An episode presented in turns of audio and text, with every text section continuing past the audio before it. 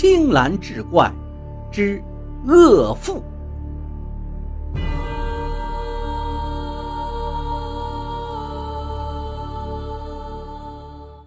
话说开元二十八年，武德县有户人家，家里有三口人，一个年长的老婆婆和她的儿子儿媳。因为家境贫寒，常常是无米下炊，吃了上顿没下顿，这可难为坏了家里的媳妇。因为丈夫要出去做活，总得吃饱啊，婆婆还要善待，于是锅里的米都要先给婆婆盛满，到最后只能委屈自己了，每天都过着食不果腹的日子。时日一久，她被饿的是面黄肌瘦，头昏眼花。走个路都是轻飘飘的，每天做梦都是要吃顿饱饭。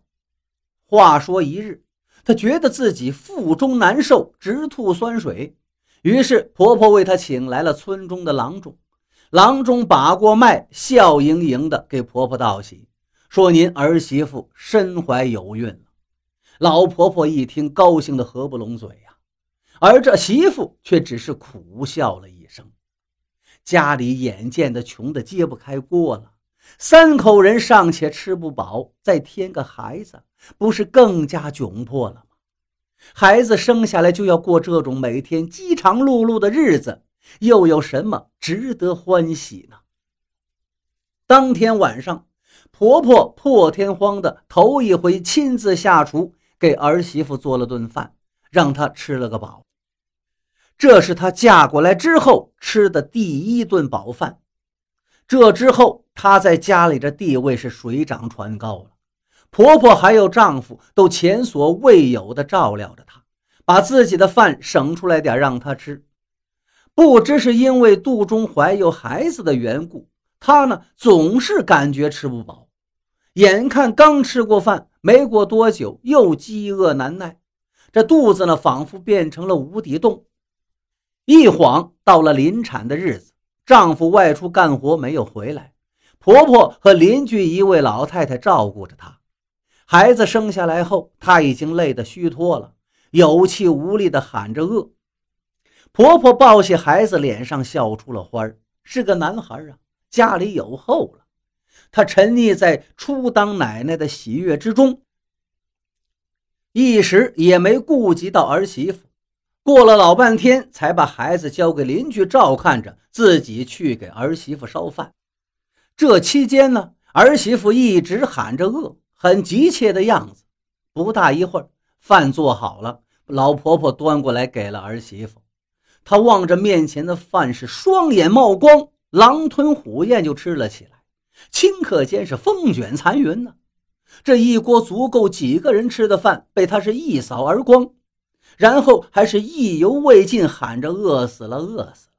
婆婆无奈，只得又去给她下了一碗面。一碗面下肚之后，她还是乞求一般的看着婆婆，说：“还饿，还饿。”婆婆听后顿时就变了脸色。哪怕儿媳妇刚刚生下孩子，身子虚弱，你也不能这么可劲儿的吃啊！要知道。你吃的是咱们全家好几天的口粮啊！但一想到刚刚落地的孙儿没有奶水可不成啊！老婆婆又不情不愿地进了厨房。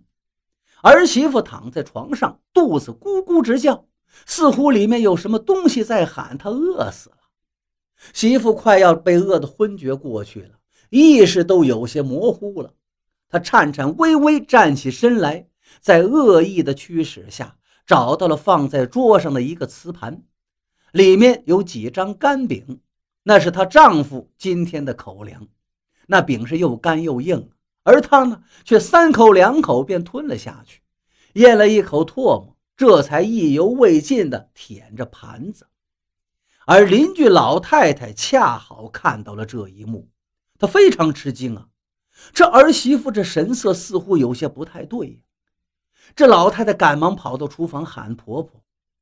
婆婆一进屋，见儿媳妇把儿子的干饼都给吃了，很是生气。刚要训她，儿媳妇却抬起头来，阴森森地说道：“婆婆，不要生气，我把这孩子吃了，就不饿了。